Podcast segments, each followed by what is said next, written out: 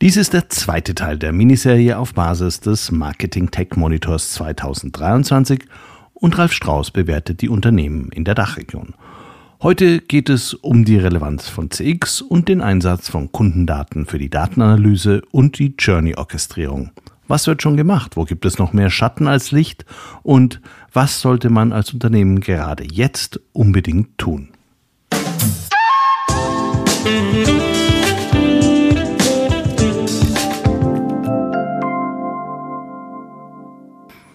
Hallo und herzlich willkommen bei CX Talks. Mein Name ist Peter Pirner und ich freue mich sehr, dass du auch bei dieser zweiten Folge zum Marketing Tech Monitor mit dabei bist. CX Talks wird diesen Monat unterstützt von FIR, einem führenden Technologieanbieter für Cloud Contact Center in der Dachregion. FIR entwickelt und betreibt KI-gestützte Software für begeisternde Kundenerlebnisse entlang der gesamten Customer Journey. Mit vier wird Kundenkommunikation erfolgreich. Für euch und für eure Kunden. Die einzigartige Kombination aus künstlicher und menschlicher Intelligenz hebt euren Service auf ein neues Kompetenzlevel. So seid ihr stets mit euren Kunden verbunden. Mehr Informationen zu 4 findest du auf der Website www.4.ai und auf der Sponsorenseite von CX Talks. Im ersten Teil haben wir uns vor allem mit der Anwendungslandschaft im Marketing Tech, dem Martech Reifegrad der Unternehmen und dem Datenmanagement als Herausforderung beschäftigt. Du kannst alles in Ruhe in Episode 95 nochmal anhören. In dieser Folge beschäftigen wir uns vor allem mit der Analyse von Kundendaten und der Orchestrierung von Kundenerlebnissen entlang der Customer Journey. Klappt das schon ganz gut in der Dachregion oder üben wir noch? Wie kann man die Probleme beheben?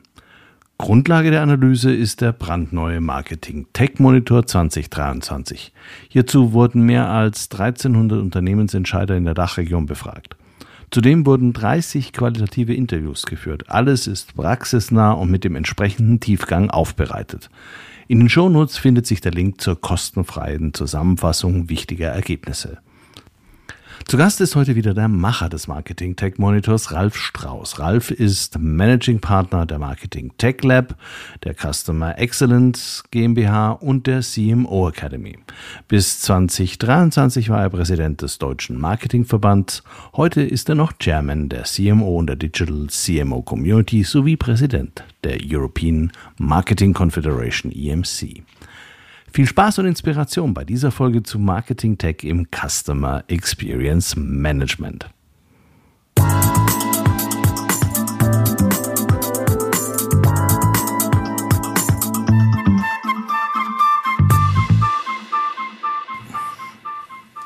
Lieber Ralf, wir haben uns bis jetzt über das Marketing, Tech-Ökosystem und den Reifegrad der Unternehmen in Dach unterhalten. Gute Daten und ein exzellentes Datenmanagement sind unstrittig die Voraussetzung für jede gute Lösung. Für Kundendaten gilt das ganz besonders. Sie gelten als überlebenskritisch. Warum ist das so und ist das bei den Unternehmen in der Dachregion angekommen? Bitte, ist, man wird Frage vielleicht umdrehen. Also ist das Unternehmen bei den, ist das Problem bei den Unternehmen angekommen? Wahrscheinlich ja seit 20, 25 Jahren sprechen wir alle über CRM und Customer Experience. Also angekommen ist das, glaube ich, lange. Und dass die überlebenskritisch sind, ist auch nichts Neues. Das ganze Thema Daten. Ähm, du kriegst, glaube ich, jetzt nur mehr, mehr Bewegung in dem Segment, weil alle sagen, wir verstehen sowohl im Sinne von Market Analytics, Data Science, Market Analytics, wir müssen diese Daten auswerten und möglichst ähm, massenhaft personalisiert unsere Konsumenten ansprechen. Das erwarten sie und das ist auch deutlich effizienter. Und ähm, deswegen angekommen ist das, ist das Thema, glaube ich, bei allen Unternehmen schon lange. Ähm, das Problem ist nur, wenn du ein Unternehmen hast und die Kundendaten sind über 20 verschiedene Systeme verteilt. Und teilweise hast du nicht mal einen Key Identifier. Das heißt, der Peter Birner heißt im einen, im einen äh, System heißt der Peter Birner mit B und dann ist irgendwann mal ein B mit dabei wirst, bringen die Firma nicht mehr zusammen. Ich glaube, das ist die Herausforderung. Also andere die, äh, Unternehmen, die ich kenne, ob es ein Mittelstand ist oder Konzernstrukturen sind, das Hauptproblem ist meistens, wie kriege ich denn die ganzen Kameraden wirklich mal zusammen? Dann hast du schon den mehrstufigen Vertrieb, da hast du Vertriebspartner drin, die selber wieder Daten hatten. Das ist, glaube ich, mir das. Und das ist auch abermals weniger ein, ein Tun-Problem als vielmehr ein konzeptionelles Problem. Wie zum Henker kriege ich denn verschiedene Leute, die verschieden heißen, zusammen? Und dann habe ich noch rechtlich Problem dahinter, wo darf ich jetzt welche Daten dann jeweils übernehmen? Relativ einfach ist es ja so First-Party-Data zu Kunden zu sammeln, äh, wenn es First-Party, äh, Kundendaten zu sammeln, äh, wenn wir im digitalen Raum uns bewegen, also auf der Webseite. In dem Augenblick, wo ich mich einlogge, in dem Augenblick kann ich ja relativ gut und sehr zuverlässig zugeordnet die Daten für Kunden finden. Äh, ist das ein Bereich, den die meisten Unternehmen schon relativ gut im Griff haben? Und was sind denn so die Bereiche, wo, wo sich Unternehmen sehr, sehr schwer tun, das sehr systematisch so zu erheben, dass ich es dann auch wieder gut zusammenbringe mit den anderen Daten, die ich habe? Leider Gottes, das Leben ist ja etwas komplizierter. Ähm, du hast ja dann teilweise Unternehmen nicht eine Webseite, sondern du hast vier, fünf, sechs, sieben Webseiten. Ähm, du hast Tochterfirmen, oder wir haben jetzt ein Handelsunternehmen, ähm, die haben, glaube ich, acht verschiedene Plattformen, wo dann irgendwelche First-Party-Daten entstehen, ne? wo Leute auf der Webseite irgendwie mit denen interagieren. Die muss ich mal zusammenbekommen. Das heißt, ich brauche eine Unified Online-ID, um den Peter Bilder, der bei mir für eine Webseite ist, auf der anderen Seite auch wieder vielleicht identifizieren zu können. Das ist das eine. Das zweite ist natürlich das Matching dann zu machen von Website-Daten, Tracking-Daten, aber in des Tages mit ähm, mit äh, Bestandskundendaten, die jedenfalls auf zwei oder drei verschiedenen ähm, Datenbanken irgendwo verteilt liegen. Das ist eher die Herausforderung. Und auch da muss ich sagen, klar nichts Neues. Wir diskutieren das Thema auch ähm, Datenaggregation, Datenkonsolidierung seit 20, 25 Jahren. Nur das ist halt auch ein riesiges Thema. Erstens, keiner mag das nichts, womit man Lorbeeren sammeln kann, wo sagt ein Unternehmen. Jeder sagt, ja, müssen wir machen, aber ähm, lobigen tue ich dich dafür nicht, wenn du das machst. Ähm, das zweite ist, es ist halt kein so ein One-Off, sondern es ist weniger ein Projekt als vielmehr ein Prozess, den man etablieren muss über die nächsten Jahre. Und ähm, keiner hat so richtig Lust. Und ähm, das ist so die heiße Kartoffel, die halt rumgereicht wird. Also mir ist das auch aufgefallen bei einigen Unternehmen, die aus auch zum Teil sehr nachvollziehbaren Gründen ihre Kundendaten zum Teil auch sehr getrennt und sehr äh, an ganz unterschiedlichen Stellen haben trotz allem, wie du sagst, wenn, wenn, wenn die Datenbasis schlecht ist, dann kann ich eigentlich auch beim nächsten Thema, über das wir jetzt reden werden, keine guten Ergebnisse liefern. Das ist nämlich Data Analytics. Jo. Und ähm, ihr beschreibt in eurem Marketing Tech Monitor für die Dachregion so drei Cluster. Die nennt ihr Manager, Data Science, Enthusiasten und Newcomer. Und während die Newcomer ehrlich gesagt so sehr mit sich beschäftigt sind, dass sie gar nicht wissen, was sie alles nicht wissen, haben sich die anderen beiden dann für ihre Cluster mehr oder weniger bewusst entschieden. Woran erkennt man denn, dass ein Unternehmen zum Cluster der Data Science Enthusiasten gehört? Weil eigentlich würde ja jeder sagen, Datenanalyse ist für uns auch irgendwie wichtig. Aber ihr sagt ja, da gibt es schon Unterschiede zwischen den Managern und den Enthusiasten. Ja, es gibt, ähm, ich glaube, die, die, die Manager, wie sie sich auf dem Fragebogen kristallisieren, die schauen sich halt alles an. Ne? Welche Anrufszenarien brauche ich denn? Welche möchte ich haben? Wo macht es Sinn, Daten getrieben, dass die Kundeninteraktion zu gestalten?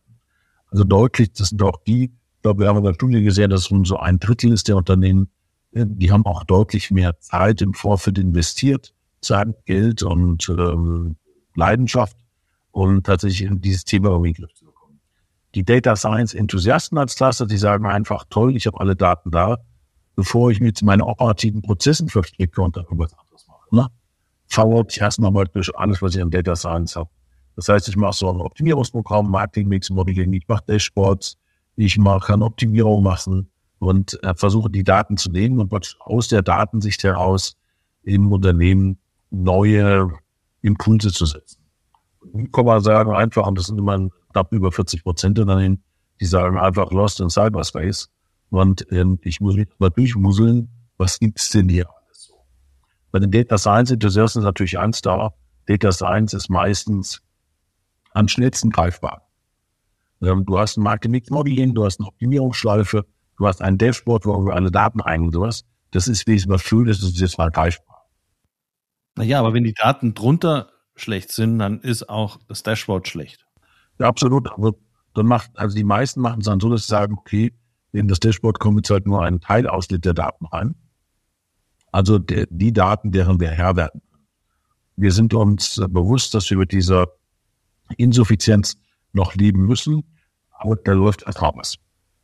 Was ich ja auch toll finde, weißt du, du jetzt weniger PowerPoint und Papier vollschreiben, als da läuft mal was, funktioniert mal was. Und ähm, meine Mutter hat früher mal gesagt, der Appetit kommt beim Wissen. Ähm, und, und dann lieber gucken, ob man nicht von dieser kleinen Plattform das dann weiter ausweitet. So nach dem Motto, ja, wenn ihr mehr haben wollt, dann müssen wir mehr Daten einpacken. Im Computerbereich sind es dann Daten, ihre Daten und dergleichen mehr. Also wie schaffe ich denn zusätzlich immer dann Daten noch zuzuladen?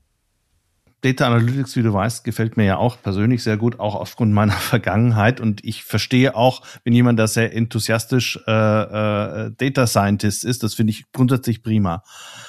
Ich glaube, eine Sache hat sich aber geändert und das ist jetzt gerade im Falle von Corona gekommen. Da haben wir zum ersten Mal wieder gelernt, äh, Data Science ist mehr als Extrapolation von dem, was wir vorher schon gesehen haben. Und es gibt fiese Strukturbrüche und in dem Augenblick, wo es einen fiesen Strukturbruch gibt, stimmt auch das ganze Modeling nicht mehr. Sprich, also diese ganzen Modelle müssen sehr viel flexibler und anpassungsfähiger sein. Ist dieses Thema in der Breite angekommen und welche Rolle könnte da jetzt neue Methoden spielen, um das besser in den Griff zu bekommen? Also ich stimme dir leider Gottes komplett zu, wenn du solche Strukturbrüche hast, solche Disruption hast, dann ist natürlich Modeling im Kern geht ja davon aus, dass du aus der Vergangenheitsdaten versuchst, einen, eine Prognose zu machen für die Zukunft. Ne? Dass ein Kanal besonders gut funktioniert oder dass Aktivitäten besonders gut funktionieren. Da, da stößt natürlich an methodische Grenzen. Ähm, was mich aber umhaut ist, was ich glaube, das ist vielleicht auch, wie soll ich sagen, eher eine theoretische Diskussion. Denn wenn man sich das anguckt, wer macht denn heute tatsächlich Marketing mit Modeling? Auch bitte etwas, was wir 25, 30 Jahre diskutiert haben. Also einfache regressionsanalytische Verfahren und dergleichen. Ähm, wer macht denn das? Äh, wir machen sowas regelmäßig. Zeigt sich, dass ähm, über ein Drittel, ich glaube fast 35 Prozent der Unternehmen machen es gerade mal einmal im Jahr. Und da muss ich sagen, was bringt dir denn der ganze Spaß? Das heißt, du modellierst einmal im Jahr, wahrscheinlich zur Rechtfertigung deiner jeweiligen Marketingbudgets, und danach packst du das ganze Ding wieder in den Funk, das Funk wäre, und vergisst es wieder auch Modeling, Data Science wird ja, in, das, was du gerade gesagt hast, wird ja erst lebendig und ein sinnvolles Controlling, Steuerungsinstrument, wenn ich mal permanent dahinter. Das machen die wenigsten. Ich glaube, es sind auch nur wieder sieben, acht Prozent, die sagen, wir sind permanent immer wieder am Modeln. Und es gibt auch Konsumgüterhersteller, die sagen, ja, jetzt machen wir ein Brand Modeling oder ein Sales Modeling oder sonst irgendwas. Aber es ist nicht so, die wenigsten, aber die andersrum, die wenigsten sind tatsächlich permanent dabei und schauen permanent, ähm, über welche Kanäle, wo kann ich sowas optimieren. Wenn dann solche Disruptionen kommen, wie du gerade eben beschrieben hast, ne, ist natürlich klar, dass wenn ich nur einmal im Jahr so ein Modeling mache und dann kommt Corona oder was anderes, dann ist natürlich das ganze Modeling komplett für die Tonne. Warum machen die das so selten? Ist, weil das so teuer ist? Also ich meine, Marketing Mix Modeling ist jetzt ja keine ganz billige Veranstaltung. Ja, aber wobei man kriegt es schon für ein paar tausend Euro im Monat. Also das, das geht. Ich glaube, was man halt am Anfang machen muss, man muss die ganzen Data Pipelines sowas, man muss aber die Dateninfrastruktur sauber aufsetzen. Jetzt sind wir wieder da. Jetzt sind ja, wir wieder bei der Dateninfrastruktur. Also halt sagst, welche Daten hole ich mir denn woher? Wie oft werden wir denn angeliefert? In welchen Formaten? Also als Naming Convention gehen die denn wann, wie, wo rein? Und dass ich das einmal sauber aufgesetzt habe. Habe ich es einmal sauber aufgesetzt, kann ich halt dann alle möglichen Modellierungsverfahren drüber laufen lassen, die mir gerade einfallen sowohl hypothesenbasiert als auch explorativ mal durch die Daten durchcruisen. Aber ich muss halt einmal das Ding sauber aufsetzen. Und äh, es ist natürlich auch Druckschluss, wenn du das nur einmal im Jahr machst, dann hast du natürlich einen riesen Aufwand zu einmal Modeling, wo, glaube ich, viele Unternehmen auch sagen, boah, und ist denn der Aufwand genau der gleiche, wenn wir das kontinuierlich machen? Nee, natürlich nicht.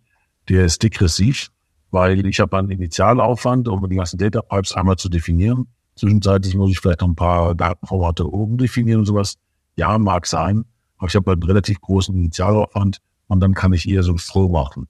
Das war auch der Case, den wir beispielsweise von Chibo geschrieben haben, die es in meinen Augen vorwirklich gemacht haben, die halt permanent ähm, hinterher modelliert.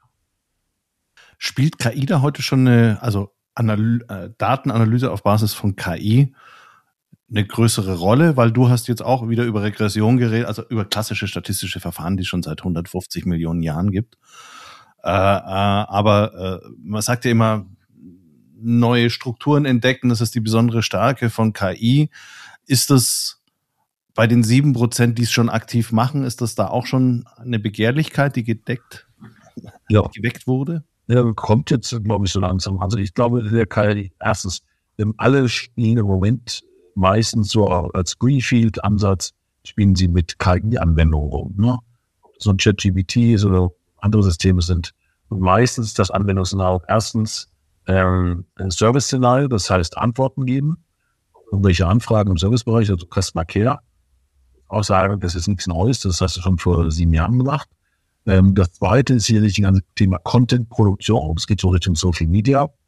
Und äh, ich gehe davon aus, dass die nächste Welle an KI geht ins, wird in zwei Richtungen gehen. Das eine ist wahrscheinlich so Thema Marketing Analytics, Modellierungsverfahren. Und das zweite, und der zweite Ast wird sicherlich sein, sowas wie Next Best Offer. Das heißt, wenn ich dich verstanden habe, was biete ich dir denn jetzt an? Also mehr Intelligenz in die unmittelbare Kundeninteraktion am Frontend reinzubringen. Und im Moment sind wir noch so, wenn man jetzt eine halbe Mal beiseite nimmt, doch sehr oft erstmal so Test- and Try-Modus. Sehr stark halt im Bereich ähm, Customer wie gesagt, und Content-Produktion. Ich glaube, wir beide sind uns einig, wenn sieben oder acht Prozent der Unternehmen da erst sehr aktiv sind, dann ist das eigentlich zu wenig. Was könnte denn ein Unternehmen tun, der sagt, ich weiß, es wäre wichtig, dass Data Analytics eine größere Rolle bei uns spielt, aber wie packe ich es am besten an, dass das tatsächlich dann auch gemacht wird? Was wäre dein pragmatischer Rat an denjenigen, der das gerne fördern würde? Es sind zwei Sachen. Also A, brauche ich nicht ein Team da sitzen, ähm, die das machen. Und ich glaube, das Thema Data Analytics ist eine Kompetenz, die kann ich zwischenzeitlich mal outsourcen. Aber ich glaube, mittel-langfristig muss ich die im eigenen Hause ansiedeln. Denn über Data Analytics kriege ich so viele Insights, die möchte ich vielleicht ganz gerne am eigenen Haus gebündelt haben.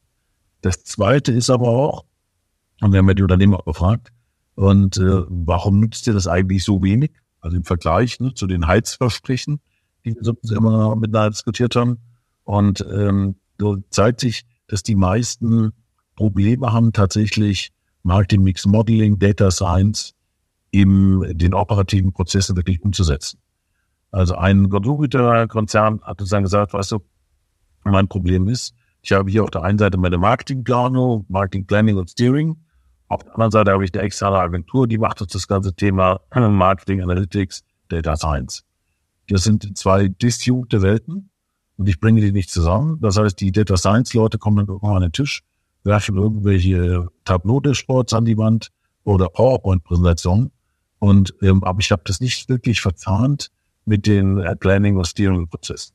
Also da ist die Frage, die ähm, jetzt nicht nur mache irgendwas und dann stehen irgendwelche Dashboards draus oder, äh, oder PowerPoint-Präsentationen, sondern wie kriege ich das denn verzahnt in den operativen Prozessen? Wo, wo ist jetzt der Impact? Jetzt habe ich ja, 20, 100.000 Euro dafür ausgegeben für so ein Data Sciencing. Was mache ich denn jetzt anders? Was ist so ein, so einen kontinuierlichen Lernprozess damit anzustoßen? Ich möchte jetzt nochmal ein ganz anderes Thema äh, anreißen, das ich für mich ehrlich gesagt in der Vergangenheit irgendwann mal schon relativ weit nach hinten geschoben habe, nämlich äh, Loyalty-Programme von Unternehmen. Äh, weil für mich ist relativ klar, dass wenn du Kunden zufriedenstellst, dass du das auch relativ zuverlässig immer nachweisen kannst, dass es sich auch auszahlt, sofern die Datenbasis einigermaßen vernünftig ist. Ähm, so Loyalty-Programme, da hatte ich ehrlich gesagt eher so eine zwiespältige Meinung. Das ist für mich sehr viel Marketing und aber ob die sich wirklich lohnen, hatte ich echt meine Zweifel. Ich habe da relativ wenig gesehen gehabt bei Kunden, wo ich sage, das hat mir jetzt total geflasht. Communities sind wieder ein bisschen was anderes. Äh, ihr nennt aber, ihr widmet den Loyalty-Programm ein ganzes Kapitel und nennt das auch noch A Star is Reborn. Das macht mich jetzt natürlich schon neugierig. Was macht denn Loyalty-Programme heute wieder so wertvoll? Du, ich hatte auch gesagt, deswegen habe ich gesagt, der Star is Reborn. Ähm, ich habe Leute, hatte mal so, so einen Peak gehabt, ich sage ja, 12, 14 Jahren oder sowas. Ne? Da haben alle möglichen Unternehmen Loyalty-Programme eingeführt. Ähm, dann ist das eigentlich in der Versenkung verschwunden, also für mein Empfinden zumindest, in meiner Wahrnehmung. Und jetzt kommt das auf allen Wegen. Lidl Kaufmann haben Loyalty-Programm eingeführt, DM hat ein sehr erfolgreiches Loyalty-Programm. Dann hast du die Multi-Partner Coalition-Programme, sowas wie Paymic oder sowas, ähm, die, die nach wie vor sehr erfolgreich im Markt navigieren. Und ich sage, was heute wieder so wertvoll macht, ist erstens, ähm, über die Loyalty-Programme möchte ich noch mehr Daten über dich sammeln, am Point of Sale. Zweitens möchte ich weitergehend profilieren können. Und drittens, irgendwann werden die Third-Party-Cookies dann auch komplett abgestellt. Das heißt, ich suche ja heute dann schon ähm, Vehikel, um, um das zu kompensieren. Insbesondere dann im Zusammenhang mit Retail Media, wo ich dann sagen kann, auch ähm, werbetreibende Unternehmen kommen dort zu mir. Ich kann dir entweder Daten verkaufen oder Managed Service verkaufen oder Inventare verkaufen, aber halt gerade spezifisch ausgesteuert, weil ich halt noch ein Loyalty-Programm habe und das noch feingranular aussteuern kann, die Werbung. Und ähm, deswegen kommen immer mehr. Ich glaube, Kaufland, Lidl haben vor ein, anderthalb Jahren ihr Loyalty-Programm gelauncht und alle anderen Lebensmitteleinzelhändler oder paar davon zumindest haben uns dann gesagt, weißt du, den Tag, an dem ein ähm, Lebensmittelhändler, ob das noch im Discount ist oder Vollsortiment ist, wenn sie ihr Loyalty-Programm starten, sehen wir das direkt in. Wir sehen es im Sortiment. Und wir sagen, wow, so ein Impact hat das. Und tatsächlich, ja, das, das funktioniert. Aber ich muss die halt sinnvoll, Peter, bin ich ja bei dir, ausgestalten, damit ich nicht Community werde. Sonst hast du das 34. Loyalty-Programm in deiner Brieftasche und du nutzt es halt nicht. Ne? Genau, also das ist, das ist ja, das ist ja das Problem. Wir nutzen jetzt, wenn ganz viele ganz unterschiedliche Loyalty-Programme haben. Ich muss ja nur dadurch, dass es existiert, habe ich ja noch keine Nutzer da drauf. Das ist genauso wie wenn ich eine Kunden-Community mache, wenn ich die nicht anständig moderiere, habe ich da auch nur noch äh, äh, lebende Leichen, die halt einfach schlichtweg nicht mehr mitmachen. Wie kriegen denn Unternehmen das hin, dass die Nutzer ihrer Loyalty-Programme tatsächlich dann auch aktiv in diesen Loyalty-Programmen äh, werden und im Prinzip die Vouchers, die, die Coupons abrufen und so. Funktioniert das tatsächlich jetzt über die äh, äh, Applikationen auf den Handys oder so so viel besser als vorher mit den zugesendeten äh, postalischen Coupons? Ich glaube, das ist so eine ähm, ähm, vielleicht alte Tradition, die wieder auflebt. Du hast es mal Dialogmarketing genannt. Ne? Wie schaffe ich denn tatsächlich Angebotskonstellationen für dich zu führen, die für dich spannend sind? Dort Leute-Programme differenzieren normalerweise nach vorteilsbasierten, transaktionsbasierten, Empfehlungsprogrammen, stufenbasierten, sowas wie Miles and More oder gibt es ja unterschiedliche Leute-Programme. Und die Frage ist einfach das, also jenseits von irgendeinem dummen Punkte sammeln, wie kann ich denn das gesamte Programm so aufstellen und das die Nutzer spannend ist, sie tatsächlich auch das, das Leute-Programm wirklich ernsthaft aktiv nutzen. Es gibt auch Studien, die sagen, dass ähm, teilweise, wenn jemand sechs, sieben, acht verschiedene Leute Programme hat, am Ende des Tages maximal zwei davon genutzt werden. Also wie bin ich denn so attraktiv für dich als Nutzer, dass du sagst, Mensch, da gehe ich gerne hin, das mache ich, das probiere ich aus, ich kriege wieder Discounts zum Einkauf oder ich kriege Sonderangebote, Sondersortiment. Und da gibt es ja Firmen wie auch die Brüder Heinemann am Flughafen, äh, wenn du im Loyalty-Programm bist oder ein Sondersortiment bekommst, ein besonderer Scotch Whisky oder sonst sowas, der nicht im normalen Verkauf ist. Also wie kriege ich das in vorteilsbasiert so ausgestaltet, dass du dich differenzierst, dass dich als Konsument interessant ist und du auch dann wirklich immer wieder dran denkst, Mensch, da gehe ich jetzt keine Ahnung zum Bruder Heinemann, wenn ich im Flughafen bin, den ich weiß, mit der Karte kriege ich halt noch ganz andere Vorteile.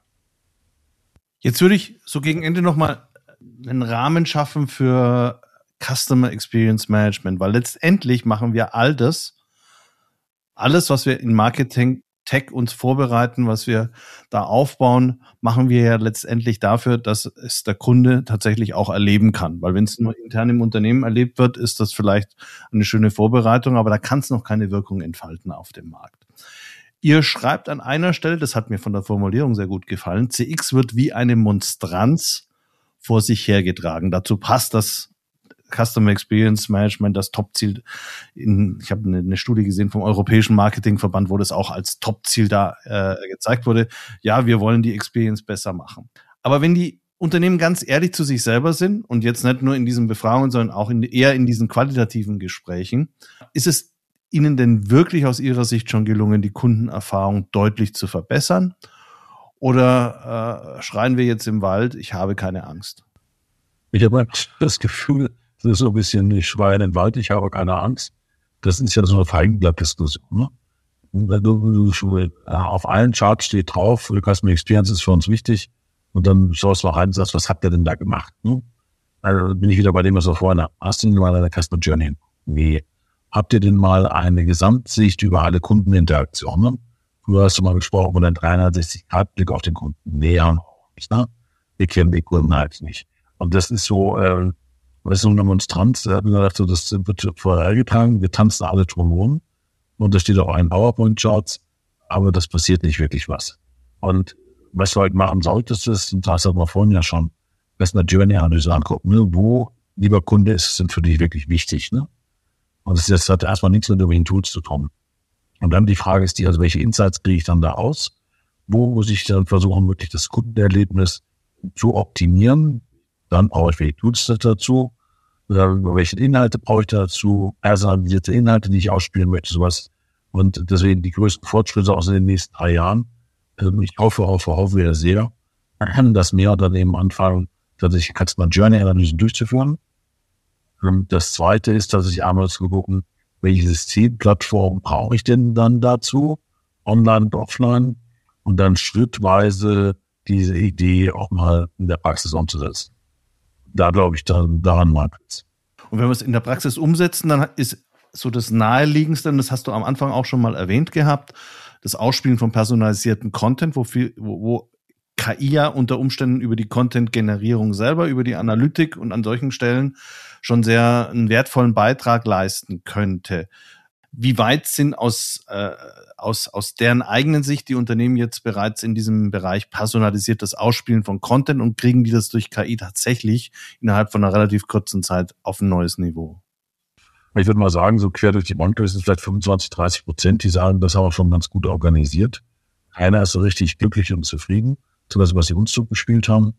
Ähm, und das Hauptproblem ist dann, und da wird es halt biestig, es geht sich ja nicht darum, irgendwelchen Content zu generieren, sondern relevanten, qualitativ hochwertigen Content gener zu generieren. Das Konzept von Newsroom aufzusetzen und dergleichen mehr.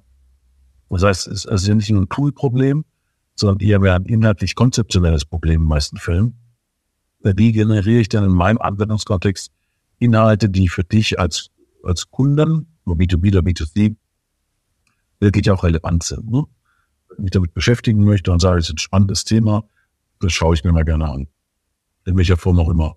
Und da kann sicherlich KI in der Zukunft massiv unterstützen. Jetzt spielen wir noch damit rum. Das wird sicherlich deutlich, deutlich stärker kommen. Aber das Spannende ist, ich glaube, bei allen Tools, bei allen KI-Tools, äh, wie machst du die Parametrisierung dieser Tools, dass sie halt wirklich, also jetzt nicht nur Tausende von Contents produzieren, sondern das Thema Relevanz aus Sicht des Objektes der Begierde, sprich des, des Kunden oder des Konsumenten. Und, und da, glaube ich, gibt es auch tonnenweise Optimierungsbedarfe. KI wird es einfacher machen, aber ich würde die KI nicht einfach loslaufen lassen. Denn ich habe immer so ein Klammer mit der, am Ende des Tages mit der Relevanz.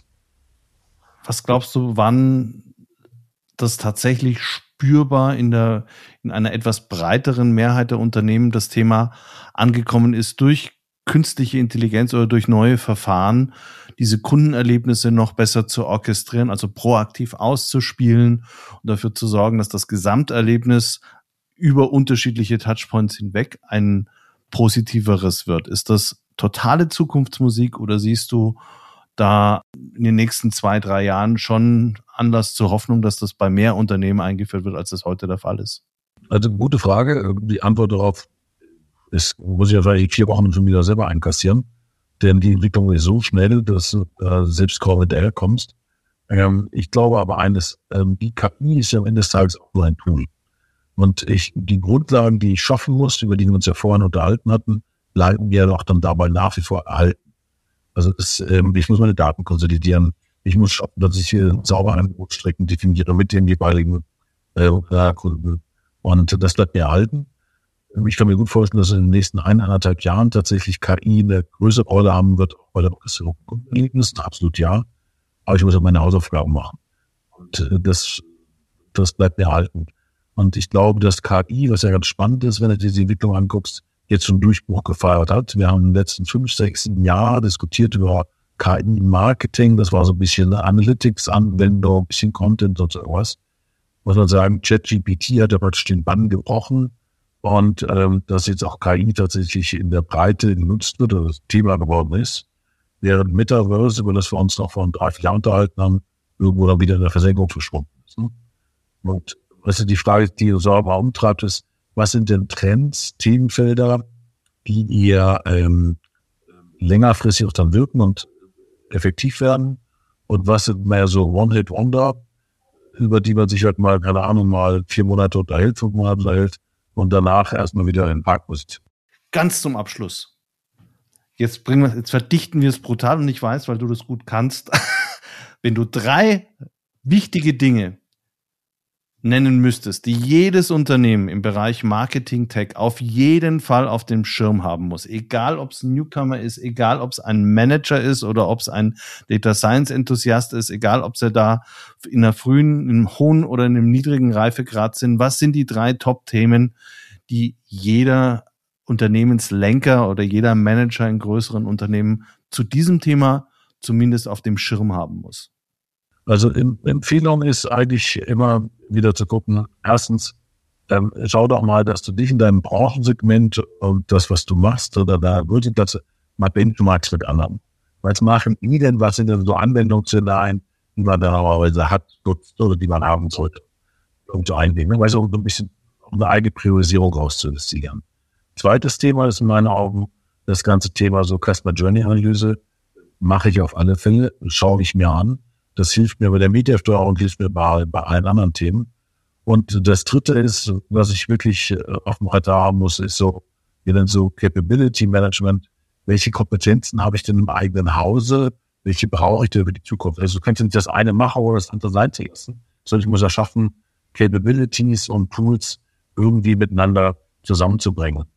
Und last but not least, ähm, das, was wir haben, Deswegen haben wir jetzt auch den Marketing Tech Monitor dieses Jahr als Big Expedition genannt. Das ist halt eine Reise. Also das ist jetzt nicht was, wo du sagen kannst, nach vier Wochen, du hast jetzt noch was eingeführt und das war's dann. Ähm, früher hast du ja gerade CRM-Projekte waren so. Ich habe vier oder fünf Mal Leben CRM-Projekt machen dürfen, einführen müssen. Da hast du ja mal gesagt, du führst jetzt ein CRM-Tool ein und das ist erstmal ungefähr für die nächsten sieben Jahre so.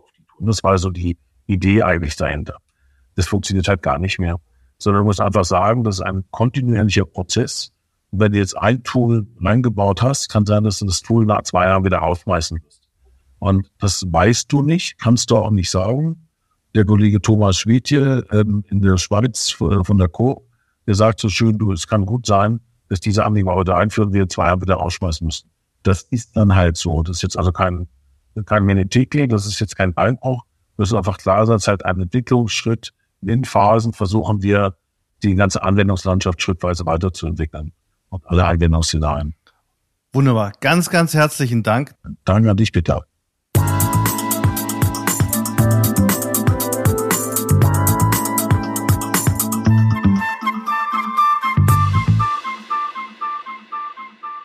Das war Ralf Strauß, Macher des Marketing Tech Monitors, Präsident der European Marketing Confederation, Chairman der deutschen CMO und Digital CMO Community sowie Managing Partner unter anderem der Marketing Tech Lab. Alle Links zu Ralf und auch zu einer kostenfreien Kurzfassung des Marketing Tech Monitors 2023 findest du in den Shownotes zu dieser Sendung. Wie hat dir das Thema Marketing Tech gefallen? Wo sind deine Anknüpfungspunkte? Schick mir doch einfach Feedback zur Folge an pirna.cx-talks.com. Wenn dir die aktuelle Folge gefallen hat, teile sie am besten mit einem Kollegen oder Freund, den sie interessieren könnte.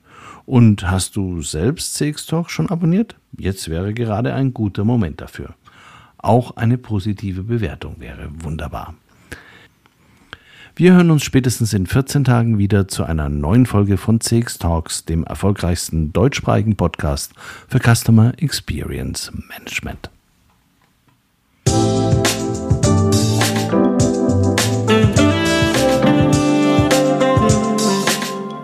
Das war CX Talks, der erfolgreichste deutschsprachige Podcast für Customer Experience Management. Mehr Informationen zu CX Talks findest du im Newsletter des ICEM, auf LinkedIn und unter www.cx-talks.com.